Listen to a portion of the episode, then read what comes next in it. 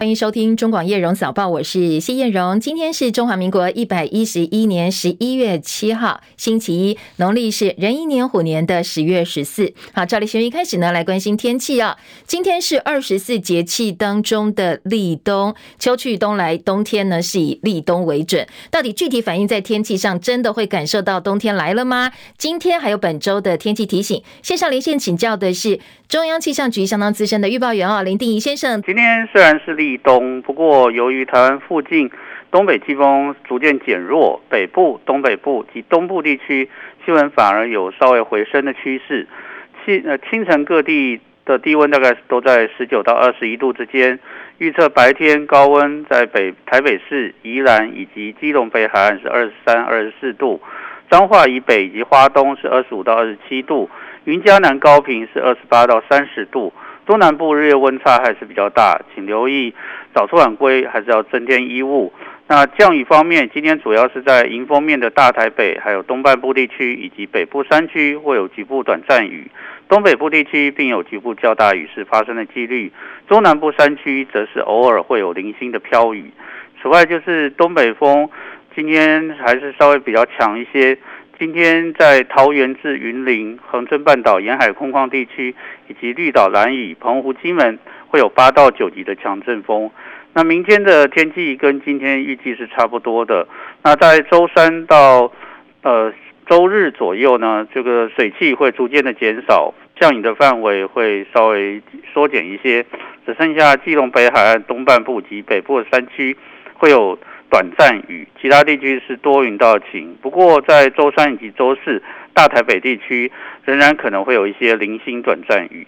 以上气象资料是由中央气象局提供，谢谢。好，谢谢定仪的提醒，提供给大家参考。好，还蛮温暖的立冬日哦。今天在南部高温甚至会上看到三十度，不过如果你是南来北往的话，温差大概还是有超过五六度，所以留意温度方面的变化。那民间习俗说立冬进补可以恢复元气，今年的立冬同时也是天赦日跟凤凰日。天赦日比较像道教的告诫日，这一天可以反省自己哦，求上天赦免自己的过错。那凤凰日是女性专属的。好日子，说如果你今年很努力，但是运气不够好的话，也可以利用这样的日子来运补运呢。这是民俗方面的说法，提供给大家参考。那比较呃天文科技方面的讯息，则是今年受到瞩目的天象月全食演天王星的奇景，明天晚间会登场。全食阶段的血月，红月亮高挂夜空，会长达将近一个半小时，还有千年相当罕见的月掩天王星同时出现。如果你明天晚间错过的话，要再等两千三百二十二年才会有机会看到，所以大家可以好好把握哦，一并提供给您。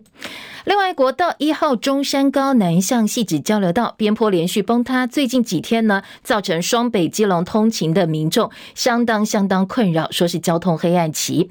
交通部高工局本来规划今天早上六点钟主线全线通车，不过行政院长苏贞昌昨天去视察之后说，哎，希望可以更早开放，所以高工局宣布再提早一个小时，在今天清晨的五点钟全线通车，希望呢能够帮上班或通勤族哦解决。困扰，而公路总局也宣布，因为下雨坍方的中横关原段还有北宜公路，昨天先后抢通，已经恢复通行了。而在国际焦点部分，第二十七届联合国气候峰会 COP27 今天在埃及开幕，富裕国家是否要赔偿给容易受到气候变迁影响的穷国，可能会列入本届大会议程。而台湾出席峰会的民间团体说，如果这一次我们能够借此协助友邦岛国，可能会比你。不断强调台湾发展绿能的成果，更能够获到国际关注。而今年八月，美国众议院议长佩洛西访问台湾之后，美中两国暂停气候变迁协商，台湾因此呢，成为今年很多外电在讨论这一次 COP27 开会的时候被提起的国家。而埃及的外交部长舒克里表示，这场峰会将会成为全球气候行动相当重要的分水岭，所以达到什么样的共识呢？也引起大家的关心。美股市上周五收在一万三千零二十六点，上涨四十点。加计盘后交易的成交量一千八百二十点三七亿元，周线收红两百三十八点二九点，也扭转了连三黑哦，周线连三黑的局面。专家分析，本周有美国十月消费者物价指数 CPI 的公布，还有美国期中大选等等焦点，都可能会牵动到美股表现。当然，后面连带影响的就是全球股市了。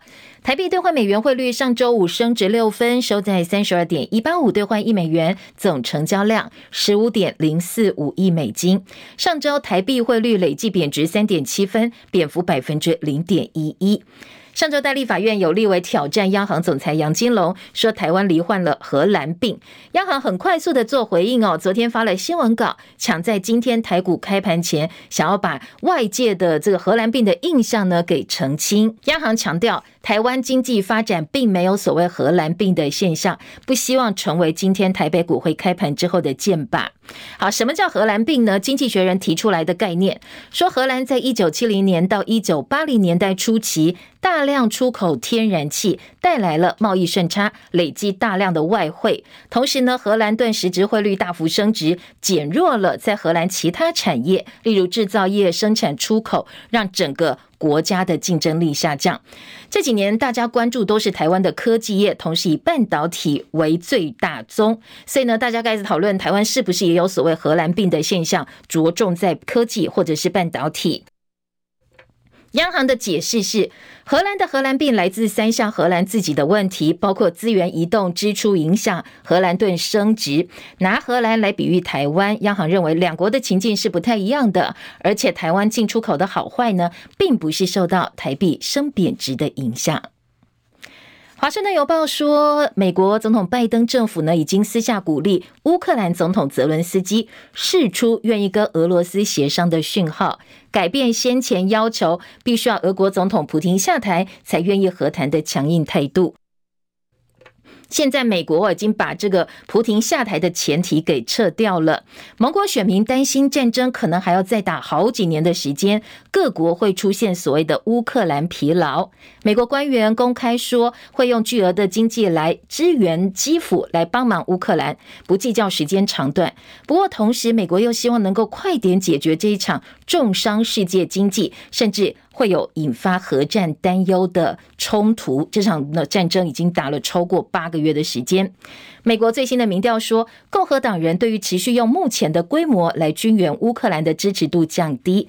代表在美国其中选举之后，白宫势必会做出调整。美国现在资助乌克兰超过一百八十二亿美金，乌克兰当局呢还没有对和谈发表回应。不过外电分析说，最后泽伦斯基不排除可能会同意哦，来坐下来进行协商。非洲坦尚尼亚有架客机失事坠入维多利亚湖，报道说这一起空难至少造成十九人死亡。戚海伦的报道。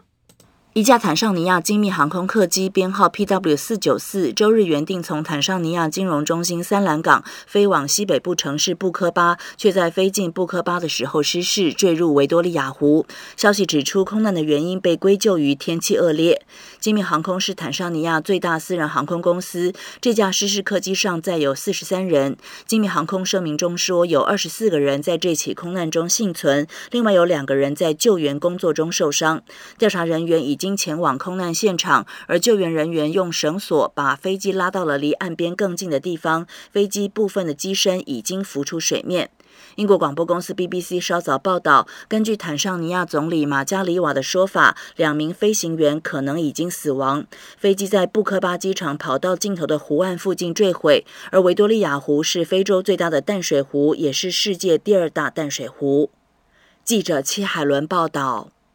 好，其他国际焦点呢？韩国铁路公司表示，昨天晚间九点左右，有一列从首尔开往全罗北道的列车脱轨，大概三十人受伤。幸好其他好几百名乘客都能够行动，大多数人步行前往永登浦站。经过统计，这一列车呢，其实上面乘客有两百七十五人，伤者是三十个。好，死伤或者是最后的灾情哦，很多外电说不幸中的大幸。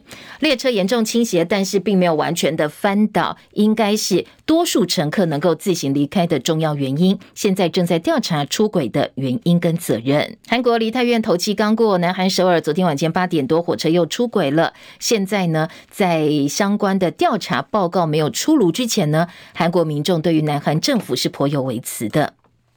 大陆官媒央视最近推出航拍中国台湾篇《俯瞰台湾》的预告片，内容包括屏东的鹅銮鼻中央山脉、台北一零一大楼、澎湖的马公港、宜兰的龟山岛、大屯火山群，还有台东樟原海岸、南投日月潭、妈祖绕境等等哦，相当多台湾相当珍贵的画面。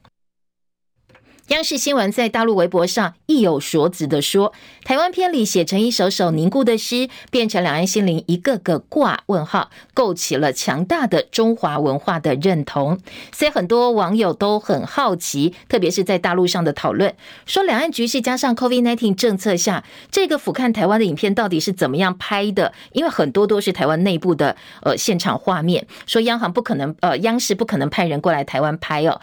那也有研判说，那可能是在台湾当地找人拍摄的。所以昨天在大陆网络上盛呃讨论相当热烈的话题是，这一个央视航拍中国台湾片到底是谁帮忙拍出来的？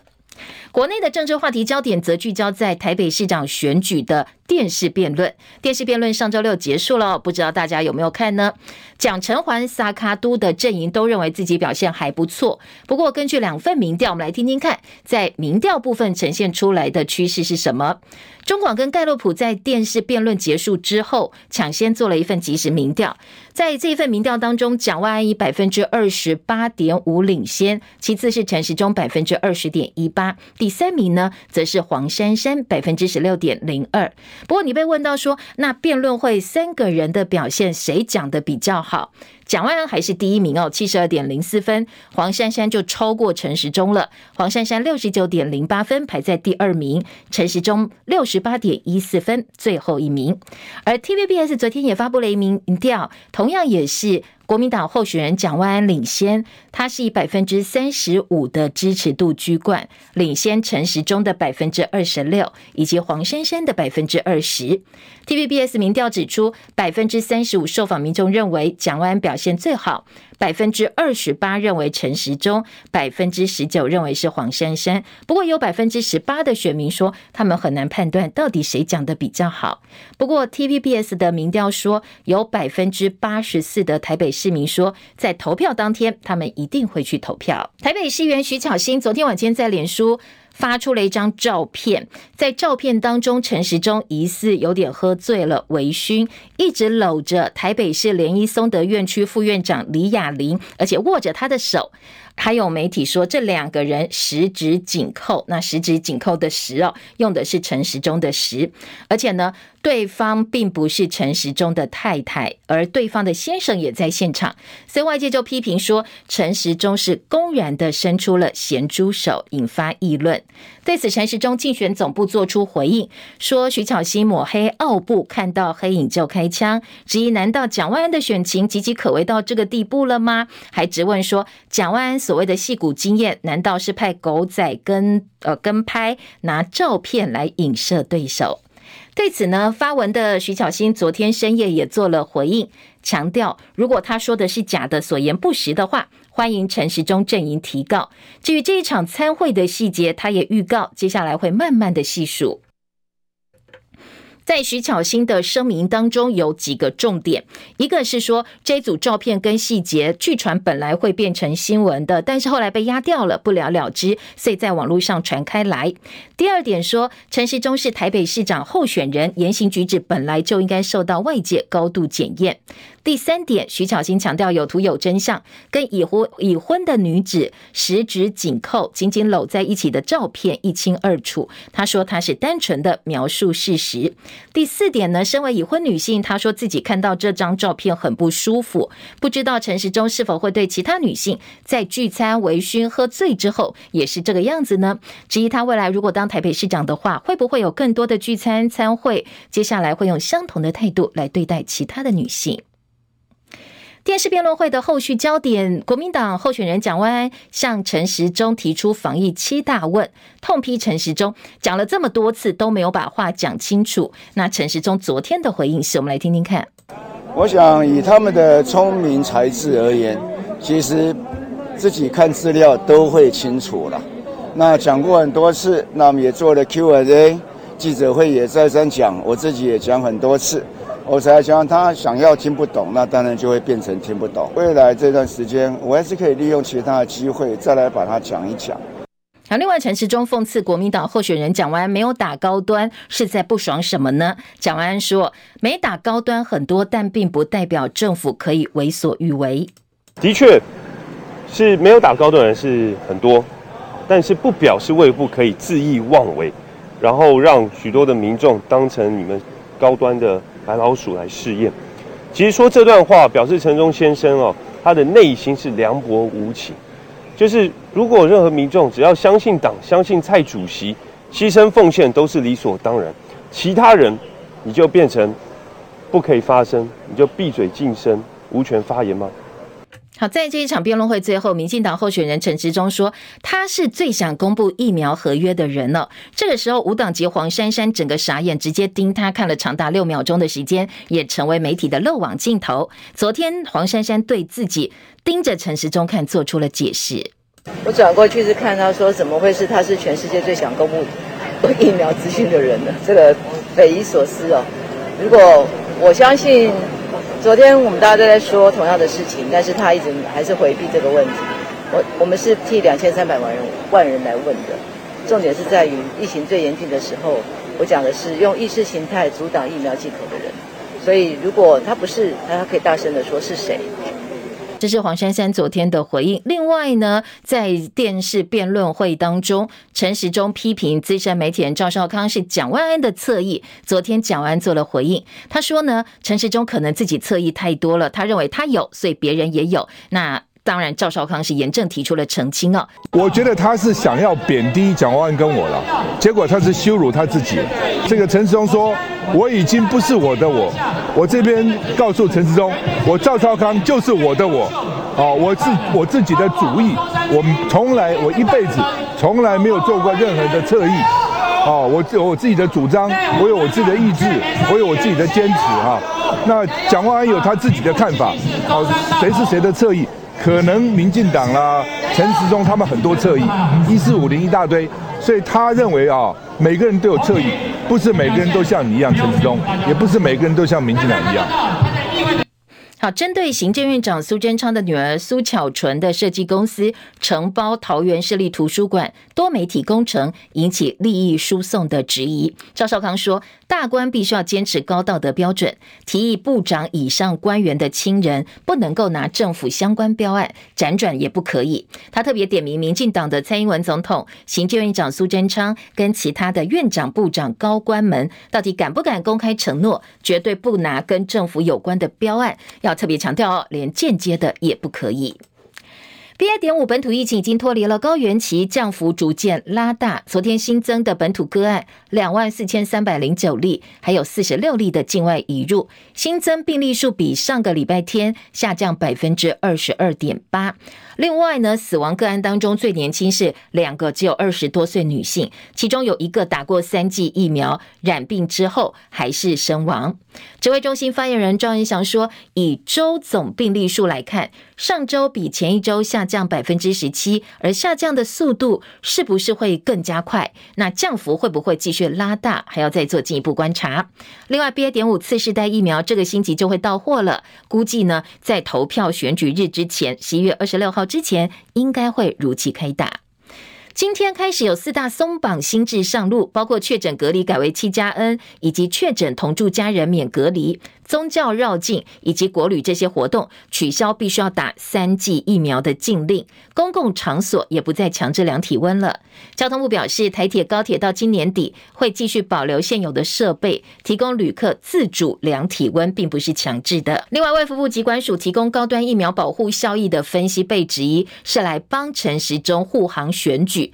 指挥中心指挥官王必胜也特别发文澄清，说审查资料来源不仅疾管署，还有高端公。司的报告、某家临床资料库的分析数据等等，强调呢，这个资料并不是要护航高端哦，也不是为选举。今年的七八月，柬埔寨诈骗集团案诱拐虐打台湾青年，当时行院长苏贞昌曾经强调，绝对不允许歹徒里应外合，把台湾子弟拐卖到异乡去。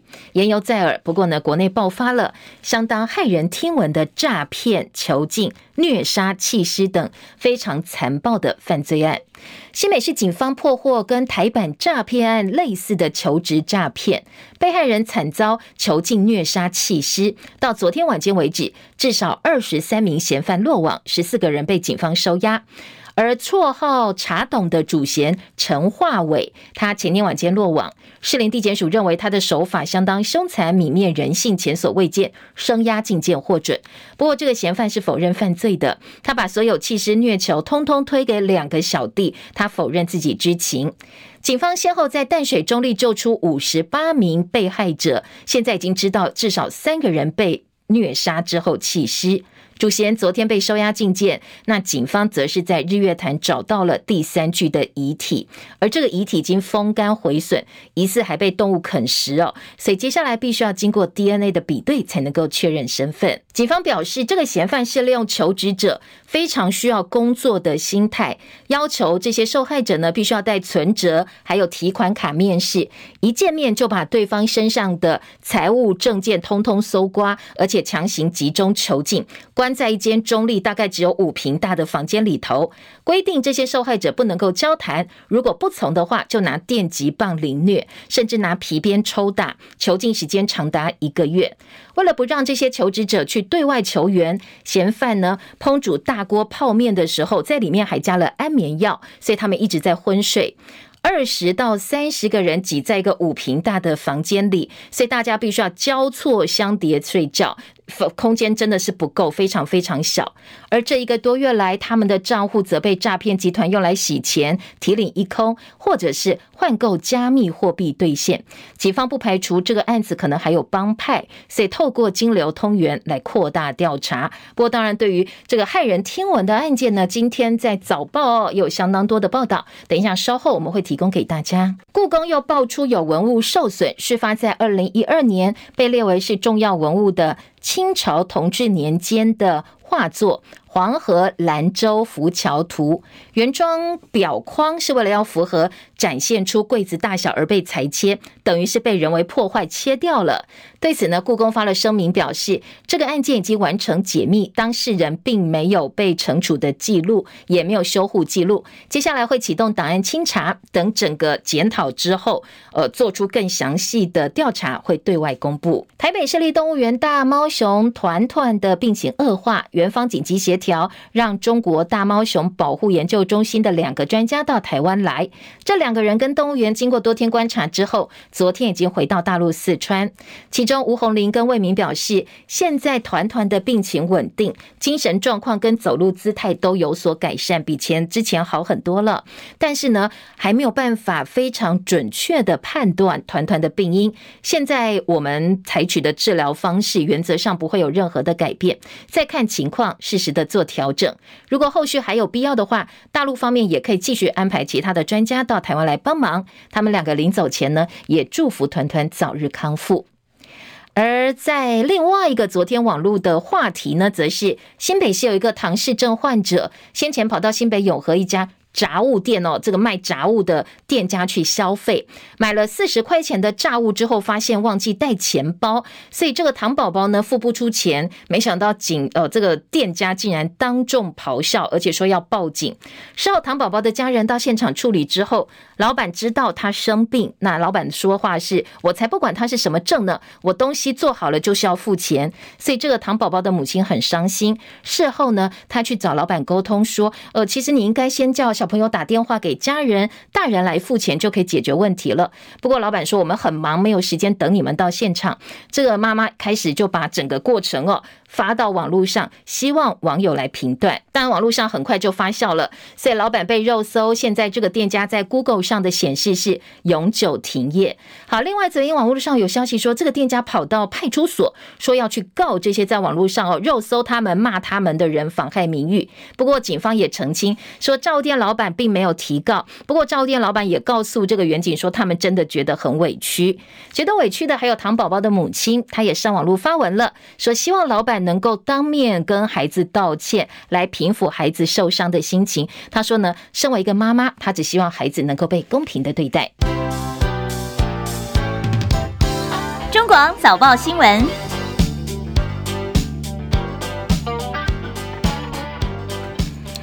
今天星期一的头版焦点，好，我手上五份报纸，五个头版头条大标都不一样。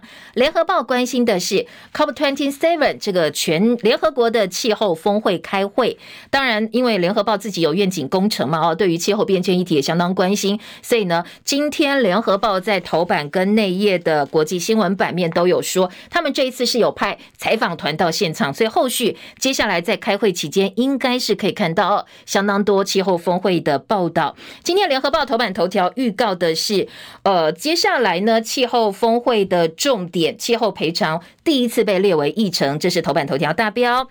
中国时报头版头条呢，以及自由时报头版二题关心的就是刚才前半段新闻呢，呃，一起相当骇人听闻在台湾的社会案件，台版柬埔寨诈骗虐杀案。今天的中时痛批，整个社会安全网已经破了一个大洞，怎么我们府院都还在忙选举，好像不把治安当一回事哦。另外，《自由时报》处理的方式则说，呃，我们为了要防止诈骗集团的虐杀案重演，现在警方呢已经扩大开始扫荡了。好，一个是呃质疑说现在府院无所作为，另外一个告诉你说警方开始动作了。好，这是两个报纸不同的处理。选举的民调，《自由时报》今天的头版头条聚焦的是桃园市长选情。当然呢，一如过去，大部分呢自由的民调都是民进党候选人领先的。这一次没有一例外哦，桃园郑运鹏百分之三十三点四二，领先张善政的百分之三十点五九。不过自由也说，两个人的差距拉近，没有表态的选民呢，从三成四降到两成四。越接近选举，大家表态的意愿就越高了。中国时报今天头版下半版面也有一份民调，中时聚焦的则是台北市长电视辩论会之后，到底哪个候选人表现比较好，支持度有没有一些明显的消长？中时引用的包括中广跟盖布洛普的这份民调，还有呢 TVBS 的民调，这两份民调做了一个整理，都是蒋万安领先，这个是呃这个不变的，这一大家两个民调的共识。百分之呃三十五的民众支持蒋万安，百分之二十六陈时中，百分之二十黄珊珊。这个是 TVBS 昨天公布的最新民调。再来，联合报头版二题则是俄乌战争打了八九个月了，现在呢，美国已经快要受不了了。他们现在有外电说，呃，拜登打算要劝这个乌克兰跟俄罗斯开始谈判。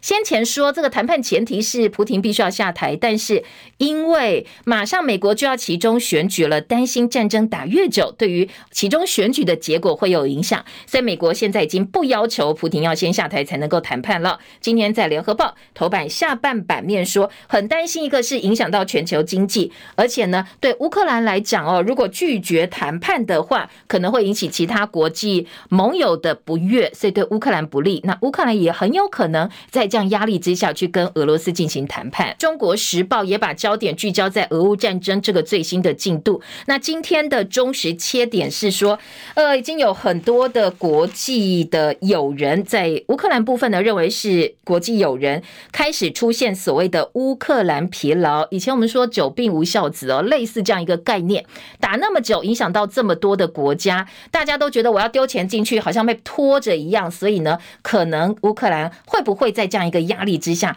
被迫呃做退让，跟乌克呃跟俄罗斯来进行谈判或协商，这是两个报纸今天头版关注的重点。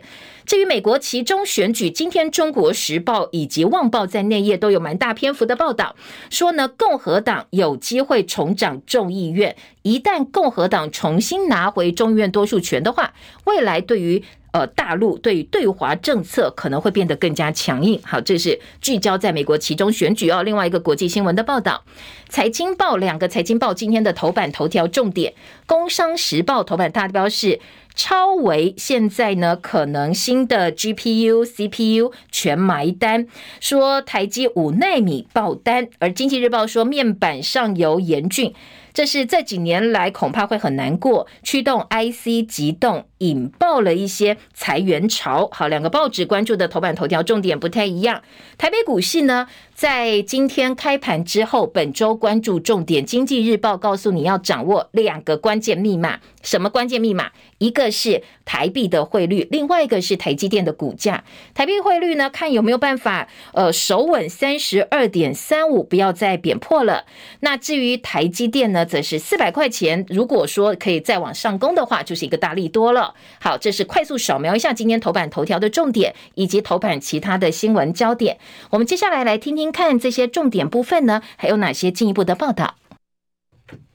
先听到的是联合报配合他们愿景工程哦，来关心全球的呃气候变迁议题。说呢，COP27 峰会开幕，联合国说地球正在求救，气候赔偿手链议程。这是联合报今天的头版头条大标。全球暖化以及 COP27 拼减碳，未来的碳排放预测，联合报是用表格的方式来做整理。而且联合报也说，俄乌战争危机影响到气候行动是大家的担忧。而台湾这次也成为话题的中心，因为之前中美之后之间的气候谈判，就是因为裴洛西访问台湾之后喊停的。好，富国的态度软化，有钱国家态度软化，现在关注的是美国会不会出手阻挠。自由时报今天的重点呢，在内页关于 COP27 的呃气候大会在埃及开幕，自由的重点切入是。台湾只能够以 NGO 观察员的名义参与，环保署长特别投诉国际媒体说，希望呢这些友邦好朋友能够仗义执言，帮台湾说说话。我们希望能够争取。公平的参与，好，我们这个 NGO 的形式，当然在很多国际场合都只能够用这样一个形式参加。不过，气候变迁、气候议题，这个跟呃人命相关，跟地球永续发展相关，所以希望是不是能够让台湾以更公平的方式来参与哦？我们是有民间团体去了哦，包括了呃这个一些注意呃民间团体，这个气候变迁的民间团体跟学者，其实也在现场，他们会努力帮台湾发声的。好，台版柬埔寨诈骗囚禁虐杀弃尸府院视而不见，社会安全网破大洞。蔡政府只顾拼选举，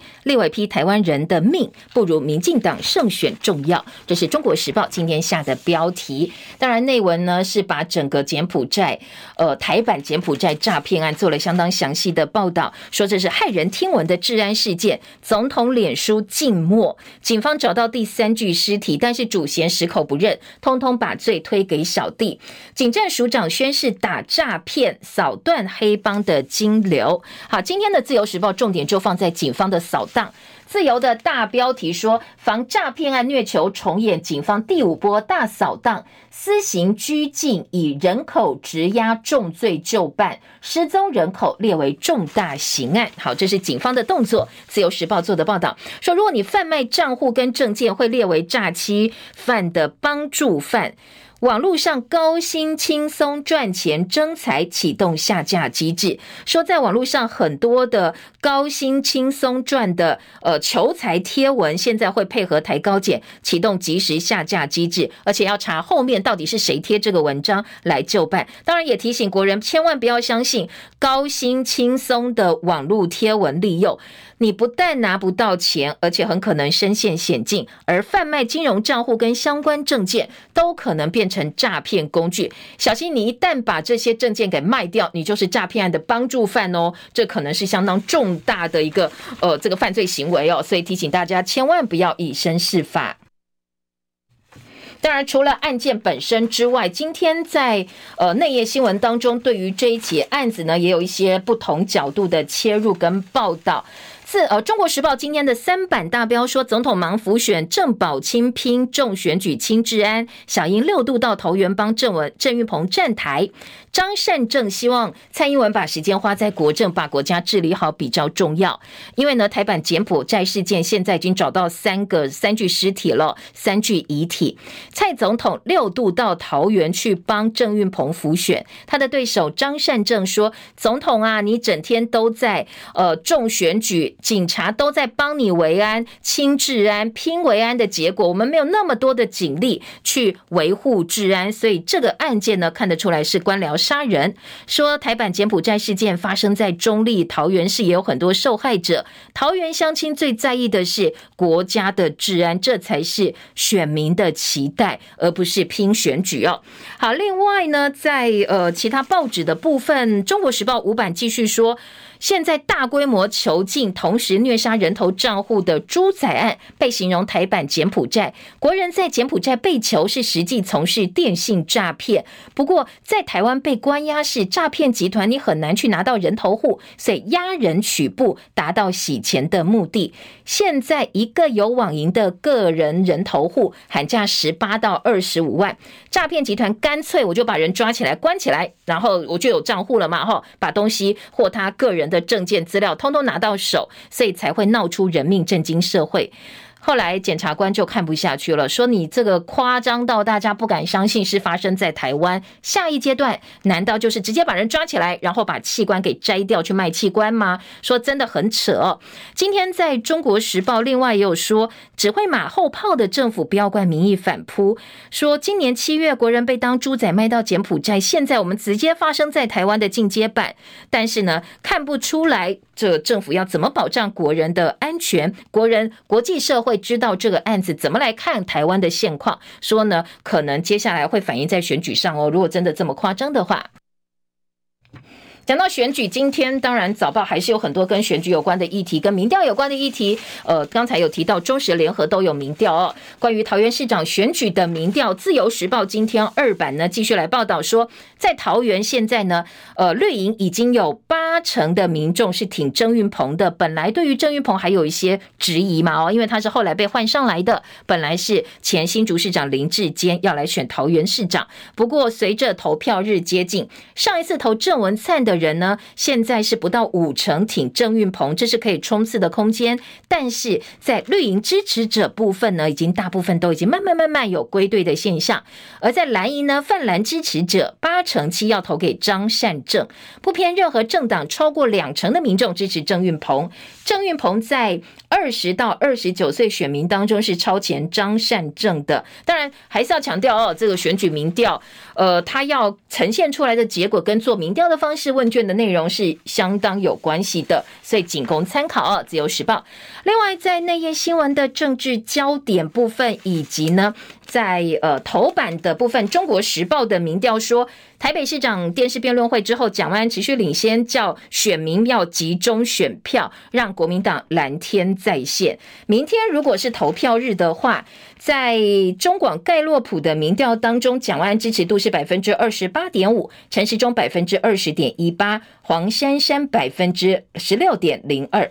不过要注意的是，还没有决定，有百分之二十七点九七。换句话说，这个百分之呃二十七点九七还没有决定的选民，有可能是影响最后选举结果的重要关键。好，《中国时报》今天引用的是中广盖洛普以及 TVBS 的最新民调。内页新闻来听听看哦。今天《联合报》的三版说，绿营说蒋万安要辞掉立委，蓝营说这多管闲事，管好你家的人来管蒋万安干什么？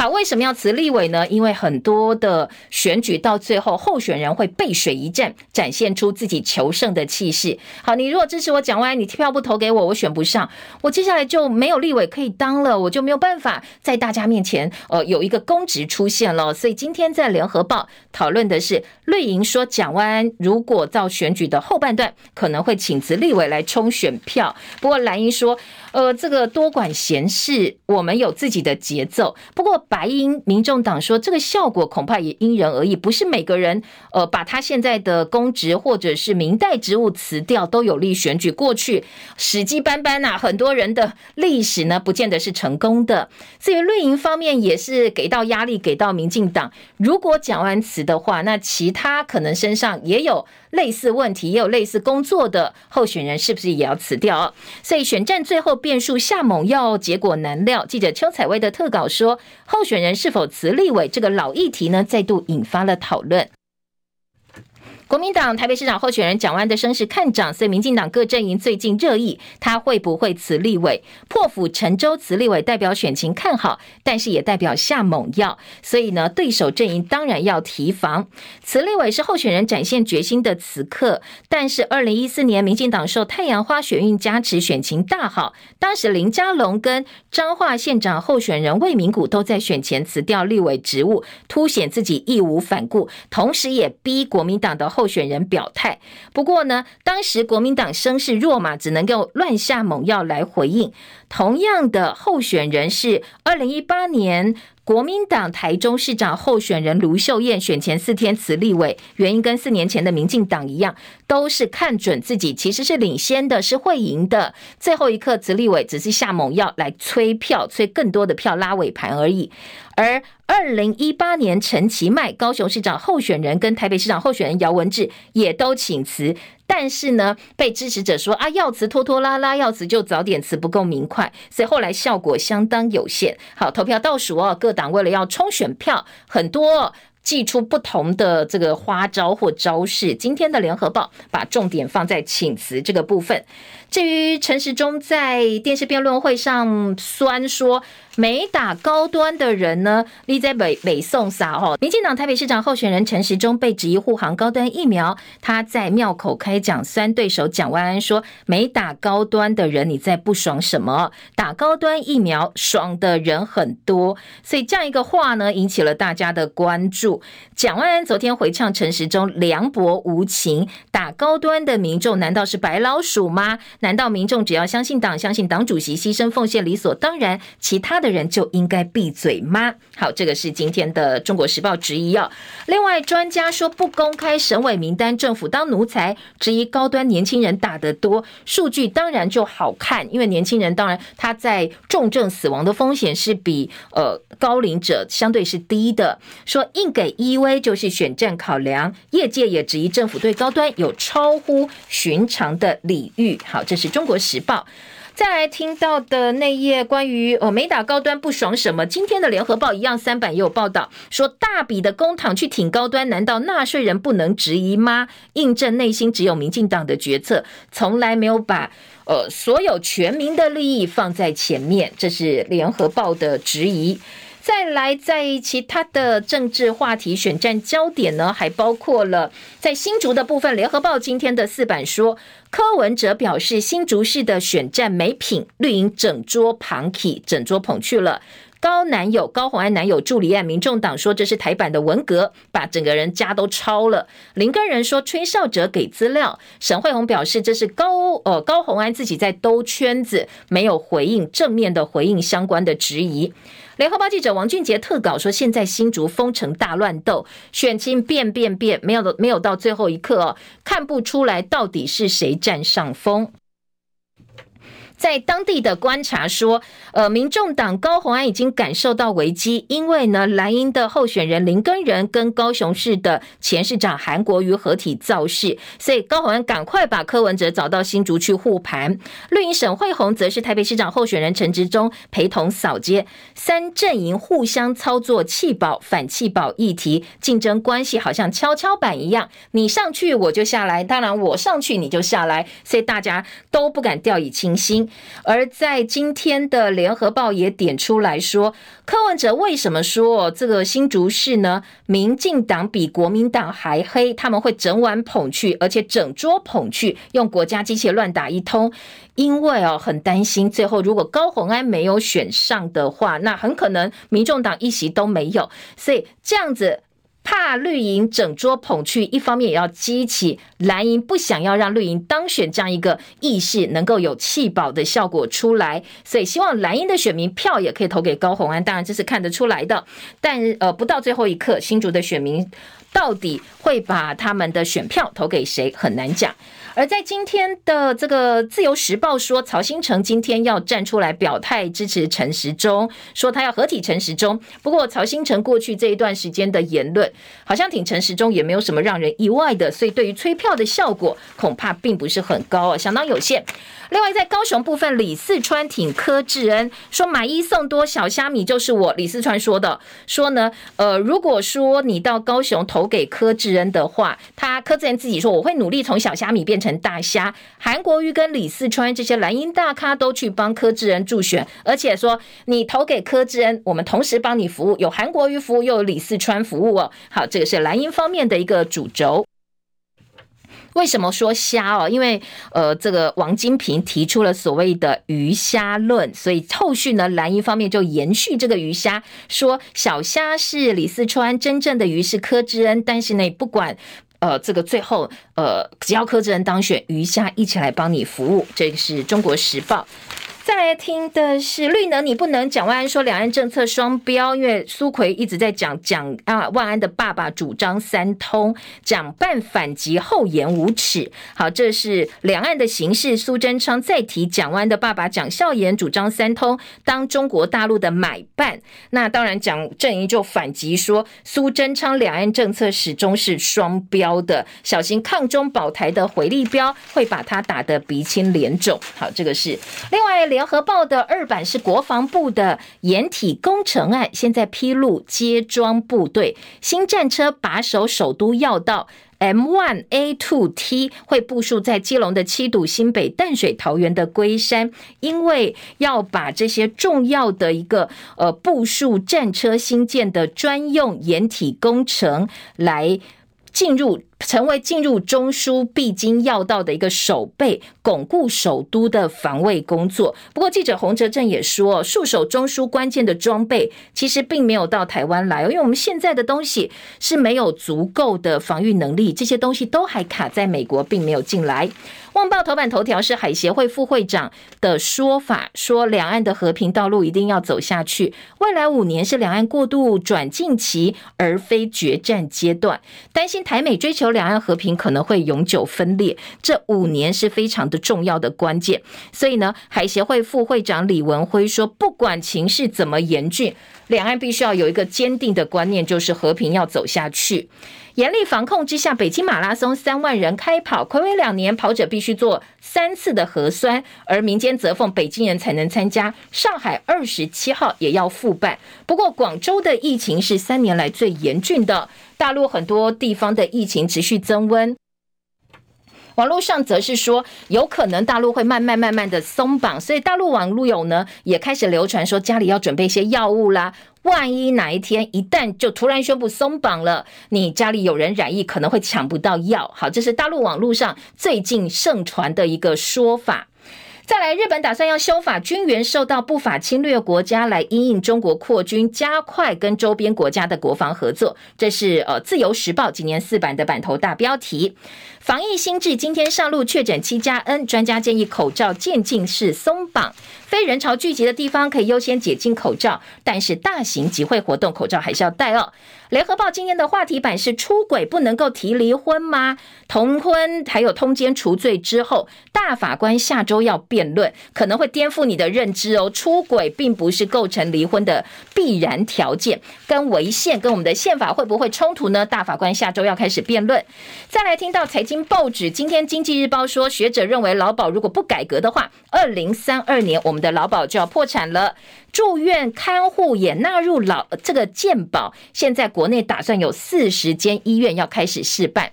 中华职棒台湾大赛昨天第二场比赛，最后呢，中信兄弟四比一打败乐天桃园队二连胜。当然，数据显示，接下来兄弟拿下最后冠军几率超过八成八。台湾大赛前两场比赛如果都拿下的话，最后夺冠的几率是百分之八十八点二。而明天开始回到洲际棒球场，如果兄弟继续赢下去，最快最快星期三就会在主场抛下。黄色的彩带迎接二连霸。至于美国职棒世界大赛第六场比赛，昨天也已经打了。太阳太空人队四比一打败费城人队，整个系列赛太空人四胜两败。今年的世界大赛冠军已经出来了，太空人拿下队史的第二座冠军。祝福您今天美好顺心，我是谢燕荣，明天同一时间再会，拜拜喽。